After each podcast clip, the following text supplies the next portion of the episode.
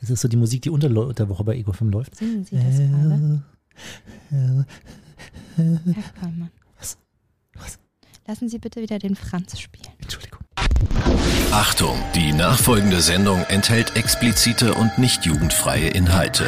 Attention, the following program contains sexual explicit material that may not be suitable for children. Parental discretion is advised. Ego FM. Völlig überzogen, der Podcast mit Hoffmann und Kollmann. Hey, da sind wir wieder. Da sind wir wieder. Oh Mensch, da sind wir wieder, Habt Frau ihr uns vermisst? Schön, dass Sie da sind, Frau Hoffmann. Äh, schön, dass auch Sie in Ihrer Wohnung sind, Herr Kollmann. Ja, ich hätte auch einfach sagen können, machen Sie halt mal allein weiter, ne? Ich gehe noch ein bisschen aus heute. Ja, ist ja nicht schlimm. So technische Probleme hatten wir heute schon. Die einen habe ich gelöst, die anderen Sie. Ja. Den Milchschäumer konnte ich reparieren, die Technik vom ganz Ego FM Sie. Ja, ich habe ich hab einfach nur Musik gespielt. Wir haben das, können wir kurz mal erzählen, wir hatten heute für alle Technikfans unter euch, wir hatten heute einen Ausfall der, der Sendesoftware im Ja. Studio. Das heißt, wir Sagen konnten Sie nochmal Software. Sendesoftware. Geil. Ja, wir, wir konnten weder Musik abspielen, noch Nachrichten, noch Werbung, es ging gar nichts mehr. Aber, Frau Hoffmann, wir unser, konnten reden. wir konnten reden hier aus dem Wohnzimmer 1 und wir konnten hier aus dem Wohnzimmer selbst Musik spielen. Über unsere Plattenkiste hier, ja, die sich Spotify nennt, haben wir einfach Musik abgespielt. Wir, Kollmann, wir haben allen versucht zu erzählen, dass man hier jetzt wirklich Platten auflegt. Haben wir ja auch gemacht. Zwischenzeitlich, ja. mhm. Und zwischenzeitlich halt auch nicht. Ja. Es war eine sehr belustigte Sendung, Frau Hoffmann. Und äh, ich fühle mich wie äh, nach drei Ausgaben Hoffmann Kommern Haus am See, wo das Internet nicht richtig funktioniert. So fühle ich mich Ach heute. komm, das war doch schön. Also mit uns, mit mir ist es doch immer schön, so einen Sendeausfall zu haben. Ja. Ich rede gern, ich spiele Didgeridoo zwischendurch. Es gab auch Hörer, die haben das wirklich gefeiert. Hören Sie mal. Hey, servus Leute, hier ist der Alex. Ich bin gerade auf dem Heimweg und ich lache mich gerade schon ein bisschen kaputt über eure Show. Ähm, also ein Verbesserungsvorschlag, den ich habe, ist, ähm, dass ihr vielleicht ähm, ein bisschen an den Songübergang ähm, feilen könnt, dass es nicht ganz so abgehackt ist. Ansonsten ähm, könnt ihr mal in eurer Krabbelkiste suchen, ob ihr noch von Offspring The Kids Aren't Alright findet. Ähm, da hätte ich jetzt voll Bock drauf. Ähm, schönen Abend noch, viel Spaß und ähm, danke für die coolen Shows. Ja. Da Haben muss man hier schon mit Holz, Stein und Feuer arbeiten, ja? Und dann erzählt der uns noch was mixen? von Übergängen. Wirklich? Ich habe ja Ah, ich liebe das. Unsere Egos haben einfach, wirklich, die haben einfach so ein gewisses, wie soll man das sagen? Die, die, Was? wenn ich, wenn ich, wenn Kein ich, Shitstorm, Frau Hoffmann, jetzt nein, erlesen. wenn ich, wenn ich nicht etwas einfach nehme, sondern wenn ich etwas immer mit ein bisschen mehr, Mit Humor nehme. nein, Nee, auch nicht. wenn ich etwas mehr will, wenn ich mehr erwarte, dann Ja. habe ich Erwartungsdruck haben wir hier. nee, nee, auch nicht. Quali wenn, wenn jemand Qualität erwartet, Ja, aber sie nicht bekommt, meinen Sie? ich komme gleich auf das Ja, Wort. können Sie gleich mal googeln, Frau Hoffmann. Ja. Wir haben heute ein bisschen was vor hier. in Anspruchsvoll. Unsere Hörer sind anspruchsvoll. Das, das stimmt, das stimmt, ja. Wir haben, wir haben sehr viel vor heute in Folge 82. Äh, Wir haben nicht nur einen neuen Gast heute, sondern, Frau Hoffmann, wir waren auch unterwegs. Uh, auch wir haben selber Gäste besucht, und zwar live hier. Und da kommt das ja mal vor, dann sind Ego FM, Hoffmann und Kollmann ja in Gefahr. Äh, zum einen mal in der Tafel, bei der Tafel haben wir mitgearbeitet. Genau. Wir waren oder nachts im Museum. Im Deutschen Museum. Ja. Das war gruselig. Ich habe mich im, äh, im, im Kohlekeller verirrt. Und, ähm, Oder jetzt, der Kohlekeller in Sie, Frau Hoffmann, den Ja. weiß man nicht. und jetzt haben wir auch äh, uns in Gefahr begeben. Ja, denn ähm, wir waren bei der Feuerwehr Taufkirchen und ähm, hier bei der Freiwilligen Feuerwehr Taufkirchen und hier ist Teil 1. Hoffmann, Hoffmann, Hoffmann und Kollmann, Kollmann, Kollmann.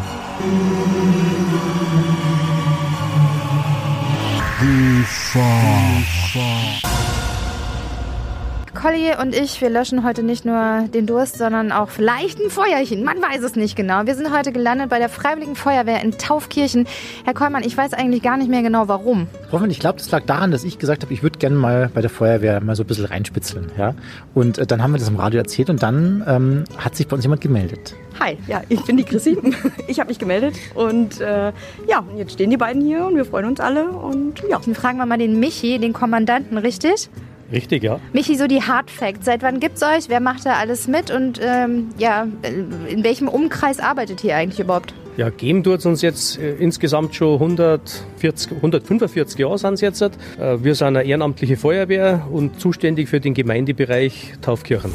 Ui, und jetzt betreten wir den, was ist das, wie nennt man das? Die Fahrzeughalle. Das ist mega spannend. Also da sind ganz viele Fahrzeuge drin. Oh Wunder, Fahrzeughalle. Aber auch die ganzen äh, Outfits hier.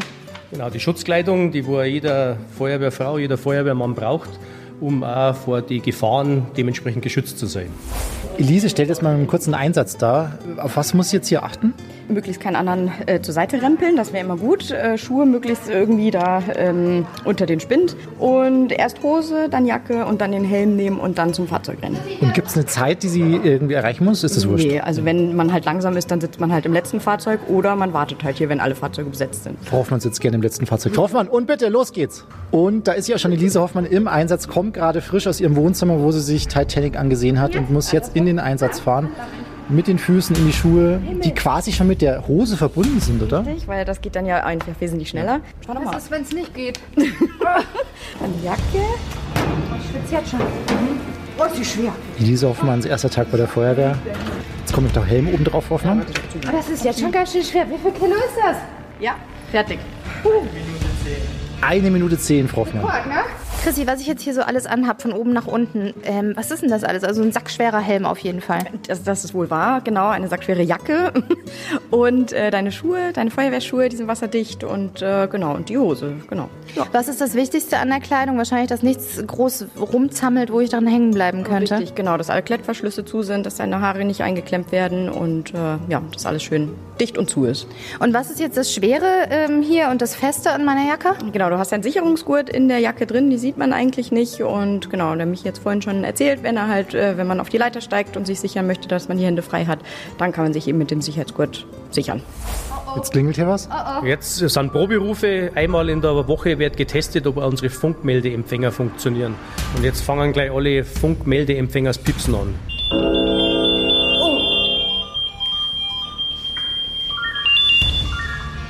Das ist so wie wenn ich Frühsendung habe, meine Wecker daheim. Um vier in der Früh. Snooze! Bloß wenn man daheim im Bett liegt, heißt das schnell aufstehen, ins Gewand und dann mit dem Radl zu Fuß oder mit dem Auto ins Gerätehaus Wie, fahren. sch- wie schnell bist du da? Ja, so zweieinhalb Minuten. Wirklich so schnell? Ach krass. Aber äh, Michi, darf ich dir mal was Persönliches fragen? Bist du verheiratet? Ja, Was sagt deine Frau dazu, wenn es dann nachts losgeht und sie auch mit aus dem Schlaf gerissen wird? äh, die hat sich, Fahr dran, zu! die hat sich dran gewöhnt.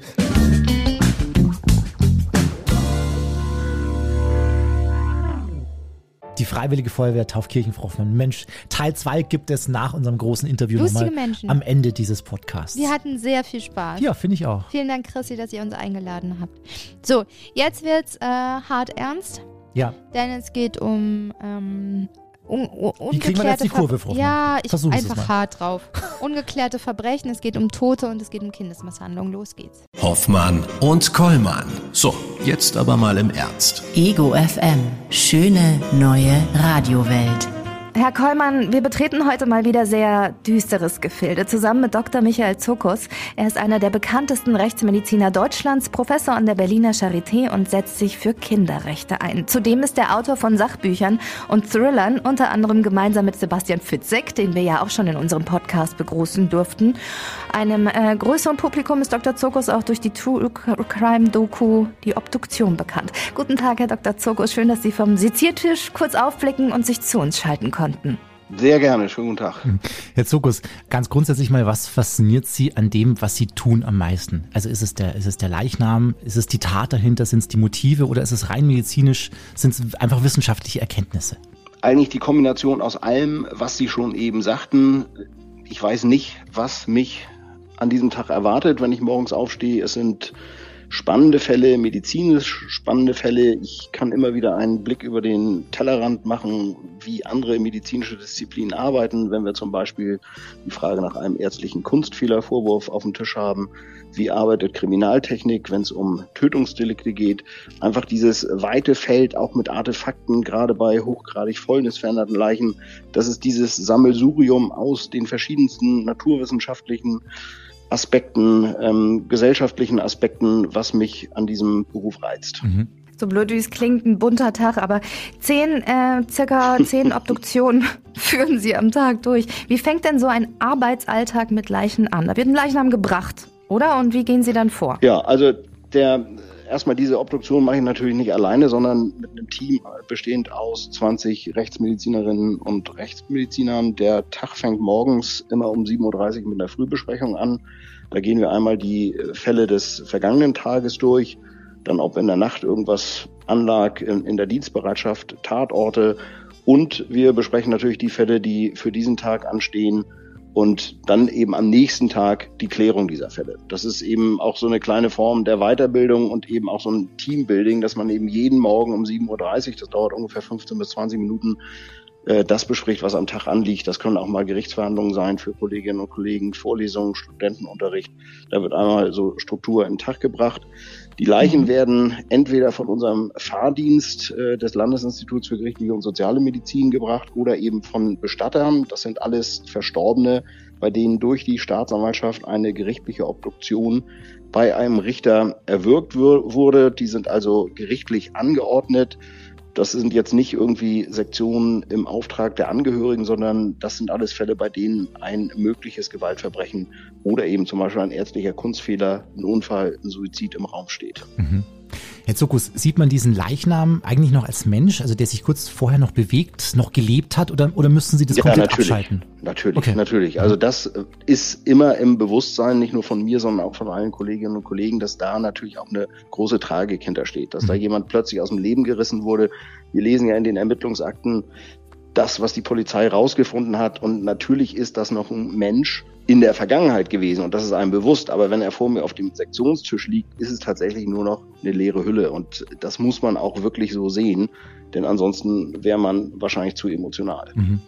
Und jede zwanzigste Leiche, wenn das so stimmt, ist Opfer eines Gewaltverbrechens. Ihr Job ist ja eigentlich weniger Ermittler und Kriminalkommissar, mehr Mediziner. Aber gehen Sie im Kopf trotzdem Motiv und Tathergang durch? Ja, natürlich. Das kriegt man auch natürlich mit, wenn man dann später bei einem Tötungsdelikt als Sachverständiger vor Gericht ist, die Obduktionsbefunde vertritt, dann kennt man die Anklageschrift. Also da, das spielt schon alles mit rein, das stimmt. Bleiben Sie denn manchmal auch an Fällen im Nachhinein dran? Also verfolgen Sie zum Beispiel welche und fragen sich, ob der Täter oder die Täterin dann auch wirklich ermittelt werden konnte? Oder interessiert Sie das dann ja, gar nicht? Schon. Doch, doch. Ja. Das, ist, das sind aber jetzt, wir haben ja so eine Vielzahl an Fällen hier. Wir machen hier in den beiden rechtsmedizinischen Einrichtungen, die ich in Berlin leite, eben nicht nur das Institut für Rechtsmedizin der Charité, sondern auch das Landesinstitut für gerichtliche und soziale Medizin. Da machen wir 2400 Obduktionen im Jahr. Das heißt also, viele Fälle hat man natürlich gar nicht mehr so im Blick, aber man kriegt natürlich durch die Presse, wenn Gerichtsverhandlungen laufen, auch wenn in der Presse Ermittlungsergebnisse, die von der Polizei bekannt äh, gegeben werden, einiges mit. Und wie gesagt, wenn man danach als Sachverständiger vor Gericht ist, kennt man natürlich die gesamte Anklageschrift, äh, worauf das alles basiert jetzt. Mhm. Ihr eigener erfolgreicher Podcast Die Zeichen des Todes, Filme und Serien mit True Crime Inhalten, die boomen ja schon seit Jahren. Woher glauben Sie denn kommt die Faszination am Tod? Also mit dem eigenen beschäftigt man sich ja eher ungern. Genau, aus dem Grunde. Nicht? Das äh, so ein bisschen der Blick über den Tellerrand, so ein wohliges Gruseln und natürlich dann auch immer das Bewusstsein, dass alle Fälle, über die ich zum Beispiel in meinem Podcast berichte, die ich auf Instagram äh, erzähle, berichte, dass das alles echte Fälle sind. Das sind eben keine Fälle aus der Feder eines Schriftstellers oder Autors, der sich das irgendwie mal bei einem Cappuccino im Café überlegt hat, sondern das sind tatsächlich Fälle, die sich so ereignet haben. Und ich glaube, gerade dieser True Crime Aspekt, das ist das Entscheidende für die Hörerinnen und Hörer und auch Leser. Mhm. Herr Sokos, Sie geben äh, Jan-Josef Lievers, mit dem Sie vor kurzem auch äh, unterwegs waren in den USA, habe ich irgendwie in Ihren Stories gesehen. Sie geben dem, wenn der anruft und nachfragt, ähm, auch gerne mal Tipps, die aber, diese Tipps haben wir gehört, nicht immer umgesetzt werden. Was ist denn falsch genau, in diesem ey, Bild? Genau, aber, aber äh, da muss ich Sie leider korrigieren. Ich gebe Tipps aus wissenschaftlicher, naturwissenschaftlicher, medizinischer Sicht, mhm. aber eben der Dramaturgie geschuldet, äh, wird das dann ganz häufig nicht von den Drehbuchschreibern umgesetzt, weil die sagen, nee, das passt nicht, ja, ist okay. zwar richtig, aber das muss hier anders sein. Und dann bekommt das Ganze manchmal eben so ein bisschen äh, wenig äh, Basis, was das medizinische oder rechtsmedizinische anbelangt. Mhm. Okay. Und was ist dann falsch an dem Bild des Rechtsmediziners, was wir aus dem Fernsehen kennen? Also das mit der Mentholpaste unter der Nase, damit der Leichengeruch nicht so schlimm ist, habe ich äh, durch Sie gelernt, stimmt genauso wenig wie die klassische Musik im Hintergrund und das Wurstbrötchen, was neben dem Skalpell liegt. Skalpell auch nicht. Genau. Ne? Genau, Skalpell auch nicht. Die würden nämlich abbrechen. Die sind zu dünn. Das können Chirurgen benutzen. Aber wir müssen natürlich teilweise auch in richtig lederartig verhärtete, fäulnisveränderte oder mumifizierte Haut reinschneiden. Da brauchen wir schon sehr stabile Messer. Das ist das eine. Und das andere ist auch zum Beispiel, was immer wieder im Fernsehen bemüht wird, dass irgendwie Angehörige in die Rechtsmedizin kommen und die Verstorbenen identifizieren. Das gibt es aber auch überhaupt nicht. Wie, das gibt's gar nicht. Wann, wann, wo wird das denn dann gemacht? Jetzt muss ich richtig fragen. Na, Sie müssen, da, da muss man äh, sich einmal darüber im Klaren sein, dass natürlich der Großteil der Verstorbenen, die bei uns sind, äh, schwerste Verletzungen davon getragen haben. Ob das Aha. ein Unfall ist, ob das ein Suizid ist, Bahnüberfahrung, Sturz aus der Höhe, zig Messerstiche, Schussverletzungen und mit solchen Bildern können Sie ja einmal die Angehörigen gar nicht nach Hause gehen lassen. Und andererseits mhm. ist es natürlich auch gerade bei Tötungsdelikten so, dass in 80 bis 90 Prozent der Täter oder die Täterin aus dem direkten persönlichen Umfeld kommt. Und mhm. die können sie natürlich dann schlecht erstmal an die Leiche lassen, dass die da nochmal ihre DNA oder Faserspuren hinterlassen. Mhm. Okay, okay. Ah, okay. Verständlich. Herr Zugus, mhm. erinnern Sie sich an Ihren ersten Leichnam, also an Ihre erste Obduktion zu Uni-Zeiten?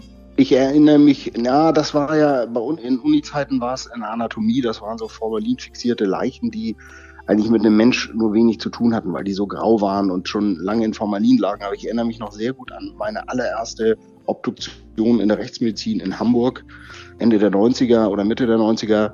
Das war eine junge Frau, eine 19-Jährige, die sich suizidiert hat. Und aufgrund der Gesamtumstände und wahrscheinlich auch, weil es eben die erste Obduktion war, die ich in der Rechtsmedizin eigenverantwortlich gemacht habe, erinnere ich mich da tatsächlich noch dran. Mhm. Vergisst man nicht so schnell. Vergisst Mal. man wahrscheinlich nicht. Das mhm. wird wahrscheinlich allen so gehen. Mhm.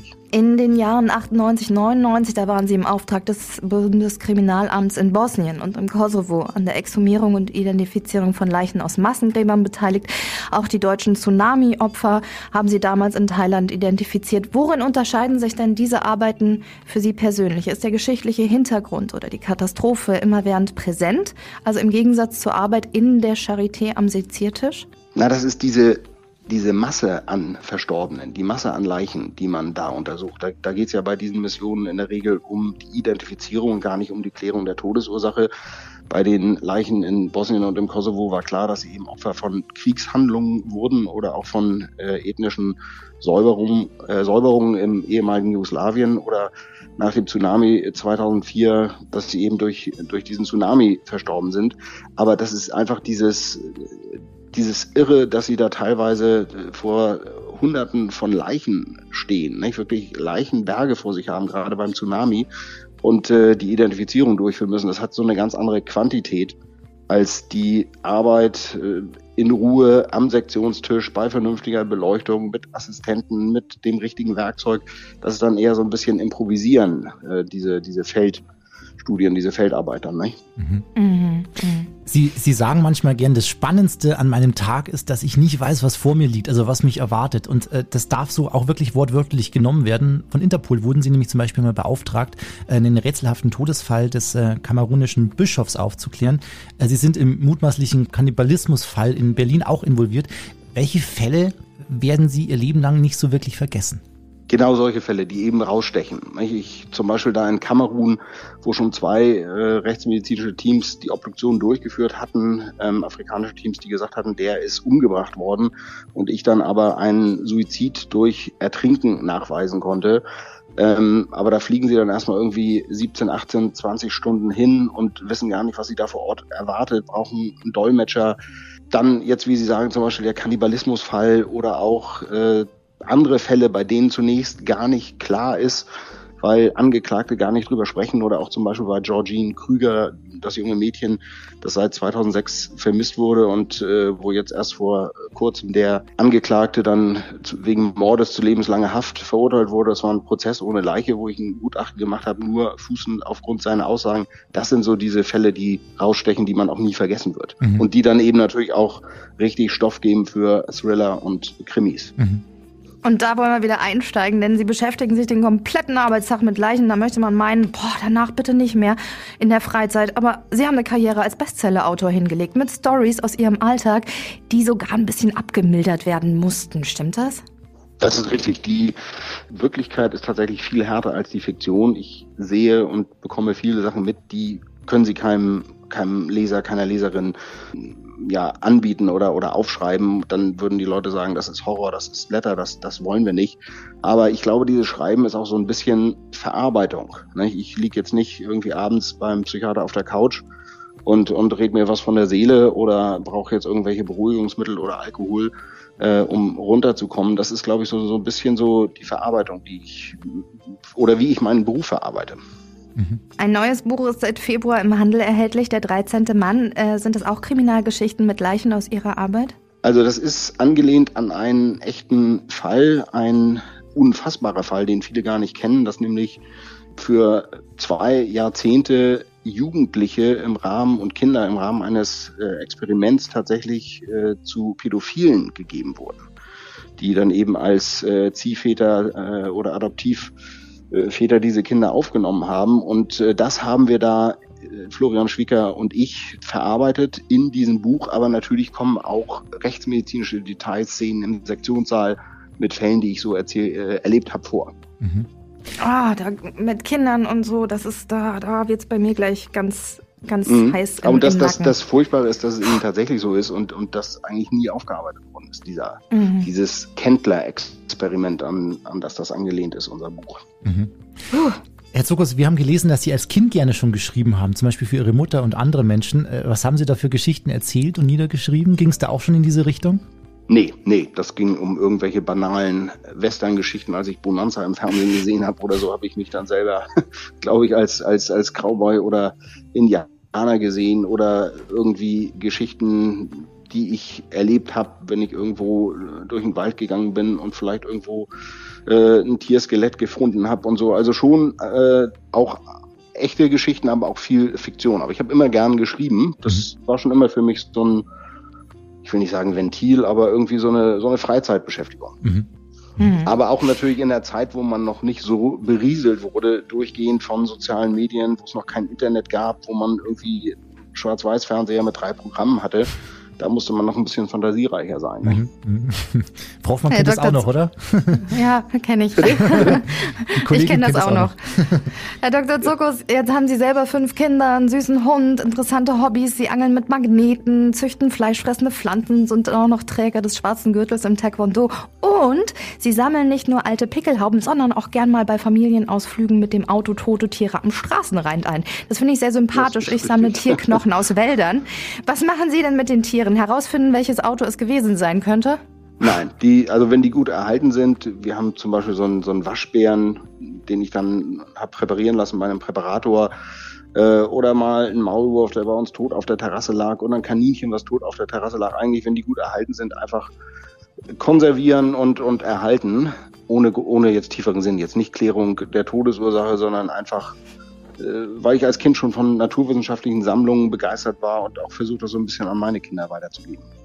Das ist auch spannend. Ich finde das selber mega Ja, spannend. voll. Ich bin da in der Nähe des Waldes aufgewachsen und ich habe mich immer total gefreut, wenn ich irgendwelche Schädel oder Knochen gefunden habe. Ja, super. Weiß nicht, super. Geht mir immer noch an so beim Pilze suchen, wenn ich da irgendwie einen Keiler Schädel oder, oder Keiler Kiefer finde oder so. Super. Spannend. Herr Zuckers, was wir aus Ihrer Perspektive, und äh, wir be begutachten Sie ja auch über die sozialen Netzwerke, was wir aus dieser, aus Ihrer Perspektive nicht sehen können, ist, ob Sie tätowiert sind. Denn seit dem 1. Januar wurden ja die meisten Tattoofarben verboten und Sie zeigen in einem Video, in einem Tutorial aus dem Sektionssaal, wie an Leichen Farbstoffpigmente aus Tätowierungen abgelagert sind, äh, und zwar in den Lymphknoten. Das Verbot der Farben halten Sie aber für Blödsinn, ist das richtig? Ja, also ich selbst bin gar nicht tätowiert. Das ist an mir als 1967 geborener völlig vorbeigegangen. Wahrscheinlich, wenn ich 20 Jahre später geboren wäre, wäre ich wahrscheinlich tätowiert. Ich bin's gar nicht. Ähm, aber Sie haben völlig recht, dieses Fahrverbot halte ich für völlig übers Ziel hinaus, da es nicht eine einzige medizinische wissenschaftliche Studie gibt, die belegt, dass diese Farben oder die Pigmente, um die es geht, in diesen Farben krank machen. Und ich habe auch noch nicht einen einzigen Fall in meiner fast 30-jährigen Laufbahn als Rechtsmediziner gesehen, wo zum Beispiel diese Farbpigmente, die sich dann in Lymphknoten ablagern, zu Krebs oder zu anderen bösartigen Veränderungen geführt haben. Mhm. Mhm. Das ist gut. Ich, ich bin, ich habe sehr viel Tattoos. Das ist sehr beruhigend. Ähm, wa- was in meinen Ohren total absurd klang, vielleicht bekommen Sie sowas aber öfter zu hören. Ein Mann hat bei Ihnen angefragt, ob seine Frau von Ihnen zum Geburtstag einen Gutschein bekommt, um bei einer Obduktion zuschauen zu dürfen. Ist das für Sie auch seltsam oder ist das normal? Das ist normal. Also das glauben Sie gar nicht, wie viele Leute mich in der Woche anschreiben per Mail oder auf Instagram oder sonst wie äh, und fragen, können wir mal gucken oder können wir nicht hier mal einen äh, Familienausflug zu Ihnen ins Institut machen? Gibt es mal einen Tag der offenen Tür? Wir hätten gerne mal einen Betriebsausflug und würden gerne mal zugucken. Also das äh, ist natürlich auch dadurch, dass ich die Rechtsmedizin so ein bisschen in den Fokus gebracht habe und, und hinter den verschlossenen Türen raus, dem geschuldet. Aber das geht natürlich nicht. Das würden wir erstens zeitlich gar nicht schaffen und zweitens, und das ist viel wichtiger, das sind ja laufende Todesermittlungsverfahren. Mhm. Wir haben in einem Zitat von Ihnen gelesen, seit ich Rechtsmediziner bin, glaube ich nicht mehr an Gott. Warum, warum ist das so? Weil ich einfach schon zu viele ohne jetzt ins Detail zu gehen, schreckliche Dinge mitbekommen habe aus Ermittlungsakten, aus Polizeivernehmungen, was Menschen mit Kindern gemacht haben. Und äh, ich kann mir nicht vorstellen, dass zumindest der Gott, von dem mir im Religionsunterricht in der Schule berichtet wurde oder auch im Konfirmandenunterricht, dass der sowas zulassen würde. Deshalb äh, ist für mich da so ein, so ein bisschen was äh, zerbrochen eigentlich. Mhm. Okay. Mhm. Ja, das war bei mir schon, wenn, als ich das erste Mal von Herodes gelesen habe, hat es mich schon, da habe ich schon aufgegeben ja, mit Gott. Also das geht ähm, in die Richtung, genau, was ich meinte. Äh, ja. Sie haben mal gesagt, ich wäre gern bei der Obduktion von Lady Diana oder Kurt Cobain dabei gewesen. Warum? Weil Sie glauben, dass Sie nach heutigem Stand der Technik und Medizin herausgefunden hätten, ob es wirklich Selbstmord mit dem Gewehr gewesen war oder nicht? Mit Sicherheit, mit Sicherheit. Denn heute kann man ja zum Beispiel mit der Computertomographie einen Leichnam scannen das Ganze dann jederzeit wieder virtuell äh, dreidimensional auferstehen lassen, auch nochmal eine virtuelle Obduktion durchführen. Und ich glaube, dass man da äh, noch einiges Spannendes hätte herausfinden können. Herr Zuckos, kommen wir mal zu einem sehr düsteren und schrecklichen Thema. Sie sind Botschafter des Deutschen Kindervereins. Sie haben auch ein Buch ja. geschrieben, Deutschland misshandelt seine Kinder. Und Sie machen darin auf Kindesmisshandlungen aufmerksam und prangern auch die, die Verharmlosung von alltäglichen Misshandlungen an. Was haben Sie in Ihren mehr als 20 Jahren denn in der Rechtsmedizin ähm, zu diesem Thema erlebt? Oh, da könnte ich jetzt wirklich stundenlang Einiges. reden. Also, was mich bewogen hat, dieses Buch zu schreiben, ist, dass ich irgendwann das äh, x-te äh, tote Kind bei mir auf dem Sektionstisch hatte, in den Ermittlungsakten lag, äh, las, dass äh, der bekannt war, dass dieses Kind äh, zu Hause misshandelt wurde, dass das Jugendamt involviert war, aber irgendwie keiner etwas unternommen hat, keiner dieses Kind gerettet hat. Und das ist eigentlich so die Krux, glaube ich, bei, bei dieser ganzen Sache. Und das ist das, was mich am meisten berührt, ist, wenn eben ich davon Kenntnis bekomme, das war vorher schon bekannt, dass dieses Kind in akuter Klammer auf Lebensgefahr oder Lebensklammer zu Gefahr ist. Ne? Mhm. Mhm. Mhm. Was äh, auch Vorwürfe von Ihrer Seite sind, dass Jugendämter keine Aufsichtspflicht unterstehen, in der Ausbildung zum Kinderarzt nicht vorgesehen ist, dass man lernt, Kindesmisshandlungen zu erkennen und dass die Jugendhilfe auch am Leid des Kindes in Anführungsstrichen Geld verdient. Warum sonst werden Kinder, die Misshandlungen aufzeigen, nicht aus den Familien genommen? Wurde seitens der Politik darauf reagiert? Nein, in meinen Augen nicht. Es wird immer wieder mal, oder ich lese immer mal wieder davon, dass es politische Überlegungen gibt, äh, Kinderrechte auch im Grundgesetz zu verankern. Das ist bisher nicht passiert. Der Vorsitzende des Deutschen Kindervereins Rainer Rettinger und ich hatten ähm, einen Termin bei der damaligen Bundesfamilienministerin Frau Schwesig, äh, die sich alles angehört hat. Äh, einige Referenten waren dabei, die sich viel notiert haben, gesagt haben, das gehen wir an, das greifen wir an passiert ist gar nichts. Mhm. Was man, was man positiv sagen muss, was es seit äh, einiger Zeit nicht nur in Berlin, sondern auch woanders gibt, sind Kinderschutzambulanzen. Das heißt äh, speziell geschulte Sozialarbeiter, die äh, mit auch von uns teilweise geschulten Ärztinnen und Ärzten an Rettungsstellen äh, oder in Kliniken verankert sind, um dort äh, bei Verdacht auf Kindesmisshandlung aktiv zu werden. Das ist was, was sich seit Veröffentlichung unseres Buches jetzt sicherlich nicht nur auf dieses Buch zurückzuführen, aber was sich getan hat. Aber das ist in meinen Augen auch bisher nur ein Tropfen auf dem heißen Stein. Mhm. Mhm. Jetzt sind Fälle von häuslicher Gewalt, vor allem jetzt während der Pandemie, enorm angestiegen. Haben Sie denn in den letzten zwei Jahren, jetzt während der Pandemie, auch einen Anstieg an Kindesmisshandlungen erkennen können? Interessanterweise immer dann, wenn die, wenn der Lockdown aufgehoben wurde. Mhm. Warum? Weil die Kinder eben natürlich zu Hause dann völlig dem Zugriff oder der, dem wachen Auge von Lehrerinnen, Lehrern, äh, Kita-Betreuern entzogen sind. Äh, da hat keiner mitgekriegt, was hinter verschlossenen Wänden passierte. Und dann immer, das hat unsere Statistik auch belegt, äh, wenn der Lockdown zu Ende war, dann wurden vermehrt solche Fälle dokumentiert, dass dann eben festgestellt wurde, blaue Flecke, Verletzungen, die nicht mit einem Sturzgeschehen zu vereinbaren sind und so weiter. Mhm. Mhm. Das heißt, Kinder unter drei Jahren haben das höchste Risiko, Opfer von Tötungsdelikten zu werden. Pro Woche sterben drei Säuglinge, weil sie getötet werden, plus Dunkelziffer, weil zum Beispiel Sadisten ihre Gewaltfantasien ausleben oder Eltern überfordert sind und ihr Kind zu Tode schütteln. Bei letzterem kann man anknüpfen und das tun sie mit bundesweiten Fortbildungen. Wie sehen die aus? Bundesweit mittlerweile nicht mehr, sondern in Berlin führen wir immer mal wieder ähm, Fortbildungen von der Gewaltschutzambulanz aus durch zum Erkennen von Kindesmisshandlung und auch zur Schulung von Ärztinnen und Ärzten. Was ist denn eigentlich ein Schütteltrauma? Ähm, wie kann ich, äh, mit welcher Diagnostik kann ich so etwas erkennen? Ähm, und vor allen Dingen, was ist dann das Management? Welche Schritte muss ich unternehmen, um nicht nur dieses Kind was vielleicht ja auch schon schwerst behindert oder sogar getötet ist, sondern auch Geschwisterkinder zu schützen. Mhm. Herr Zuckers, eine Frage noch zu diesem Thema. Ähm, drei Tage nach der Geburt Ihres eigenen Sohnes äh, mussten Sie ein Kind sezieren, äh, was auch am selben Tag geboren war. Hat sich denn ähm, der Blick auf das Leben nach, nach so viel Blick auf den Tod irgendwie verändert für Sie? Ja, würde ich schon sagen. Also ich genieße sicherlich das Leben mehr als noch vor 20, 30 Jahren, weil ich einfach weiß, dass es endlich ist, dass äh, wir nie wissen, was passiert. Das kriegen wir jetzt ja auch zum Beispiel gerade mit der Ukraine-Krise mit. Nicht? Keiner weiß ja, wo es hingeht. Aber ich äh, weiß das oder kenne die Umstände auch für die Einzelnen. Nicht? Da gibt es Leute, die, die buchen noch eine Reise, ähm, verabreden sich mit jemandem, gehen vor die Tür, werden vom LKW überfahren oder irgendwo stürzt beim Sturm ein Baum um und erschlägt die Leute. Nicht? Das mhm. ist sowas, wo ich eben weiß, es kann jederzeit passieren und deshalb ist für mich auch so eine Maxime, dass ich mich nie im Streit äh, von meiner Frau verabschiede, irgendwie morgens oder abends, wenn ich aus dem Haus gehe, weil ich nie weiß, ob wir uns wiedersehen. Mhm. Das ist so. Mhm. Letzte Frage an Sie. Was bedeutet für Sie Glück, Herr Dr. Zuckus? Glück bedeutet für mich Gesundheit, aber auch das zu tun, was ich am liebsten tue, das heißt äh, berufliche Erfüllung ich kann mir nichts schlimmer vorstellen, als morgens äh, mit runterhängenden Mundfinger aus dem Haus zu gehen, zu wissen, ich muss jetzt irgendwie acht oder neun Stunden irgendwo arbeiten, das wird mir keinen Spaß machen. Das gehört dazu und natürlich Familie. Familie ist eigentlich für mich das größte Glück von, von diesen drei Sachen mit meinen Kindern zusammen sein, Zeit mit meiner Frau zu verbringen, Zeit, äh, spannende Dinge zu erleben mit den Kindern. Das muss nicht nur im Urlaub sein, das kann hier auch irgendwo in der Umgebung sein. Einfach Zeit zusammen zu verbringen und gemeinsam Spaß zu haben und Dinge zu entdecken. Herr Zuckus, wir hatten sehr viel Spaß mit Ihnen heute. Vielen Dank für das spannende Gespräch. Das freut mich. Äh, wenn man sich, äh, mich. wenn man sich mehr, wenn man mehr über Sie erfahren möchte, gibt es ganz viele Möglichkeiten, unter anderem auch das neueste Buch, der 13. Mann oder Ihre sozialen Netzwerkkanäle kann ich wärmstens empfehlen. Ich gucke da immer mit sehr viel Interesse mit, was Sie da so treiben. Ganz Dankeschön. vielen lieben Dank. Schönen Tag Ihnen noch. Sehr gerne. Wünsche Ihnen auch. Danke. Danke. Tschüss.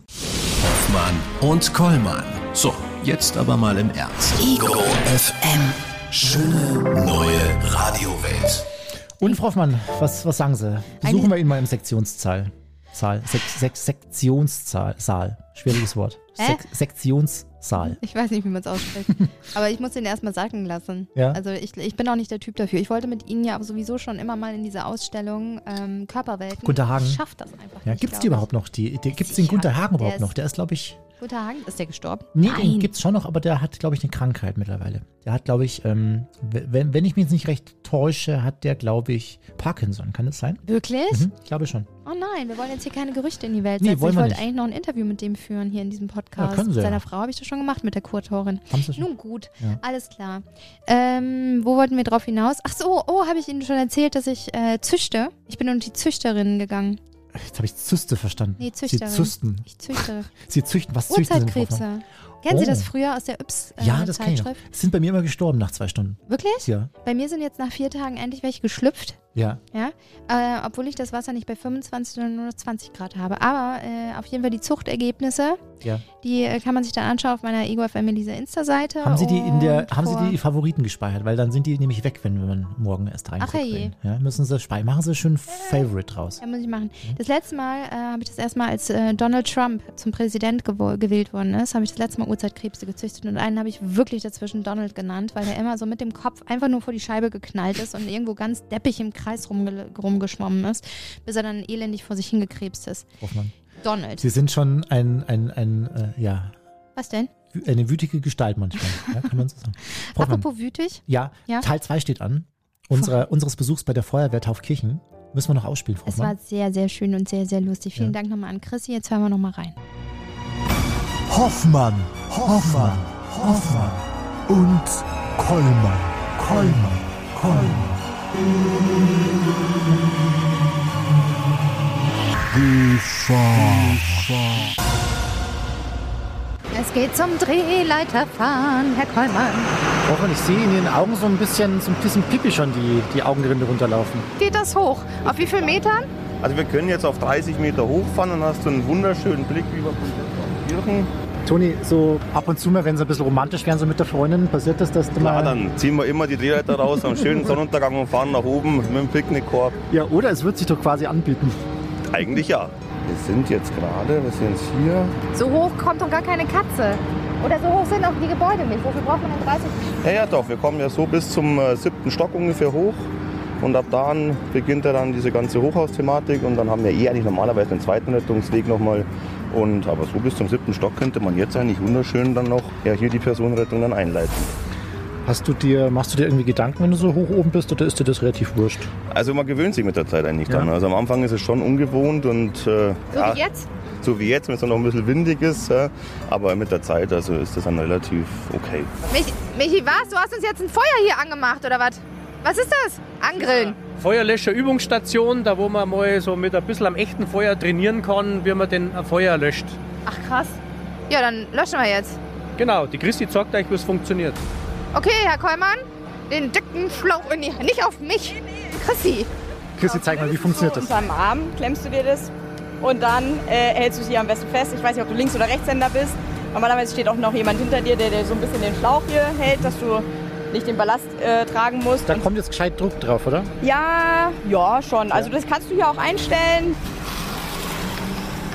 Das sieht jetzt ziemlich gut aus, oder ist schon wieder was da? Genau, und dann nach vorne mit Gefühl. Genau, dann merkst du schon wieder Druck und dann zielen. Da kannst du ruhig noch ein bisschen mehr. Müsst wieder zu dir ziehen, den Hebel. Sehr gut, das sieht gut aus. Jetzt habe ich Wassermarsch vergessen. Nee, das passt schon. Ja? Wasser ist ja angeschlossen.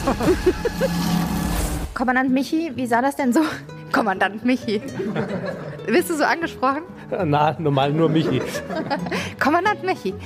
Wie sah das denn so in der Corona-Zeit aus? War viel mehr los, weil die Leute halt irgendwie vergessen haben, den Herd auszumachen, weil sie die ganze Zeit gekocht haben? Oder war weniger los? Ja, im ersten Lockdown war weniger los, da war also ziemlich ruhig. Äh, Es hat sich dann aber wieder geändert, wie der erste Lockdown vorbei war, ist eigentlich alles wieder zur Normalität zurückgekehrt und die Einsätze sind so gewesen wie vorher auch. Was ist denn das, wo ihr am meisten für ausrücken müsst? Ist das wirklich Feuer? Sind das Unfälle? Ja, meistens technische Hilfeleistungen. Bei uns in der Gemeinde ist es ganz viel hilflose Personen, die in der Wohnung stürzen, die wo selber die Türen nicht mehr aufmachen können. Da fahren wir dann hin, deren die Türen öffnen, damit der Rettungsdienst die Personen versorgen kann. Das sind häufige Einsätze. Und äh, ja, Unfälle sind auch äh, häufig, häufig äh, so kleinere Einsätze, Wasserschäden, Sturmschäden. Äh, die technische Hilfe überwiegt bei Weitem. Melissa, ähm, jetzt bist du auch schon viele Jahre hier dabei bei der Freiwilligen Feuerwehr Taufkirchen. Was hält dich hier? Das ist die Leidenschaft. Und nachdem meine Familie auch bei- hier war und eigentlich auch die ganzen Freunde, die hier sind, neue Freunde kennenlernen, einfach der Spaß hier dran, das hält mich schon hier. Flori ist bei uns, Christi. Servus, Wie lange bist du schon dabei? bald 19 Jahre jetzt. 19 Jahre. Da könnt ihr mir vorstellen, haben Sie einige Geschichten angesammelt, oder? Ja, es hat sich sehr schöne Geschichten angesammelt, leider auch sehr traurige ab und zu. Lass uns erst mit einer schönen beginnen. Genau, also schöne oder lustiger Einsatz war auf alle Fälle mal, das haben wir ja, später Abend alarmiert worden auf die Autobahn, freilaufendes Schwein. Wir haben uns gedacht, freilaufendes Schwein, wo kommt mitten in der Nacht im Winter ein Schwein her? Haben wir gedacht, ja, vielleicht Wildschwein oder so. Na, war kein Wildschwein, es war ein ganz normales Schwein. Und das ist, wie auch immer das gegangen ist, aus dem Viehtransporter rausgehüpft und der war auf dem Weg in den Schlachthof. Und dann haben wir mit der Feuerwehr am, auf der Autobahn das Schwein wieder eingefangen. Äh, Moment, es, ihr habt das sich selbst gerettete Schwein wieder zurück in den Tiertransporter gerettet? Mensch. Also wir haben nur unsere Aufgabe erfüllt und haben für die Verkehrssicherheit gesorgt. Und Chrissy, wenn wir jetzt Bock haben mitzumachen, was kann man machen? Sich bewerben. Übers Kontaktformular, über unsere Homepage äh, ist am besten gleich eine E-Mail schreiben und dann kann man sich gerne die Feuerwehr anschauen. Also uns hat es auf jeden Fall schon sau viel Spaß gemacht, Herr Kollmann. Und ich sehe schon eher, was ist das? Sagen Sie mir mal ganz kurz noch das Geburtsdatum. Das war, glaube ich, der 22. November. War das 69? ich will Sie eintragen.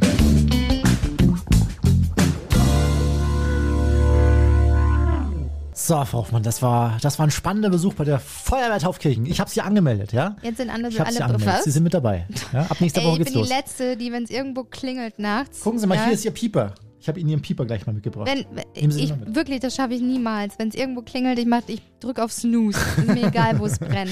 Oder welche Katze vom Baum gerettet werden will, Herr Ja. Kollmann. Ich mache da nicht mit. Aber Ihnen wünsche ich viel Spaß bei der Freiwilligen Feuerwehr. Dankeschön. Meine Augenringe sehen Sie schon. Mhm. Da haben Sie schon gebildet. Schöner Podcast war das mal wieder. Folge 81. 82. Frau Zwei und. Oh, 82. Wirklich jetzt? Machen wir echt die 100 noch voll oder machen wir irgendwann, sagen wir so, bei, bei 90 sagen wir, das war's. Es wurde uns ja äh, angeraten, dass wir zur 100. Schluss zu machen? Folge oh, Schluss machen. Nee, uns selber. Also, dass wir, Dass dass, wir uns Hörer, selber interviewen. dass Hörer Fragen stellen dürfen, die wir dann zu beantworten haben. Mhm. Das finde ich immer so ein bisschen. wir haben uns halt nichts zu sagen auch, ne? Das ist Nee, halt das. Wir sind da halt auch keine interessanten Persönlichkeiten. Nee. Wir haben nichts, wir haben nichts geschaffen in unserem Ja. Leben. Wir könnten vielleicht ein Gehaltsgespräch mit Ihnen und unserem Chef könnten wir vielleicht mit einbauen. Oh, das ist immer sehr lustig. er weint, ich lache. Manchmal weine ich, und dann weinen lacht. beide, ja. Und, dann Und ich weine im liegen wir uns Nachhinein. weinend in den Armen und trinken noch eine Flasche Wein. Ich weine- so endet das immer. Ich weine dann im Nachhinein, wenn ich erfahre, was Hoffmann mehr verdient als ich. Ja. Das soll es gewesen sein für heute. Mit dem Gender Gap. So. wir freuen uns auf nächste Woche äh, mit euch in der Hoffmann-Kollmann-Show ab 16 Uhr. Freitags immer. Ihr wisst Bescheid mit euren Musikwünschen und danach wieder der nächste Podcast. Mal gucken, wen wir dann für euch haben. Tschüssikowski. Ciao. Das war Völlig überzogen mit Hoffmann und Kollmann. Eine Produktion von Ego FM. Die Radioshow dazu gibt's jeden Freitag, 16 bis 20 Uhr auf Ego FM. Schöne neue Radiowelt. Sagen Sie mal, wo gibt's denn diesen, wo gibt's diesen äh, Gender Gap zu essen? Also was ist das, ist das sowas wie Pfannkuchen oder? Schwer zu schlucken für Sie. Schwer zu schlucken. Ich habe noch einen Kaffee hier, Herr Kollmann. Das wusste ich gar nicht. Und dann auf, ne? Dann ich auf hier. den jetzt erstmal in Ruhe zu Ende, Herr. Bisschen Stressen hier. Sie mich nicht. Ich habe Also auch noch ein nicht zu stressen. Privatleben hier. Psst.